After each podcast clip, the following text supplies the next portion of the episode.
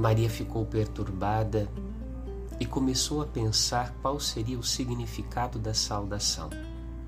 Bom dia.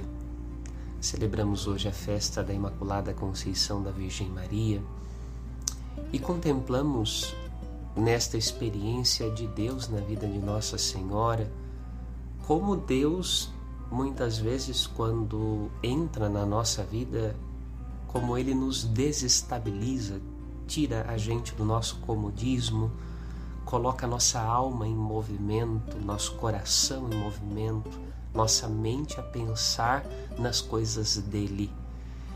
Maria também vive essa experiência.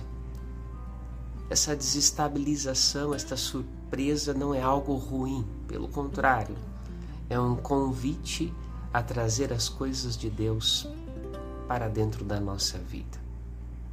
Salve Maria Imaculada.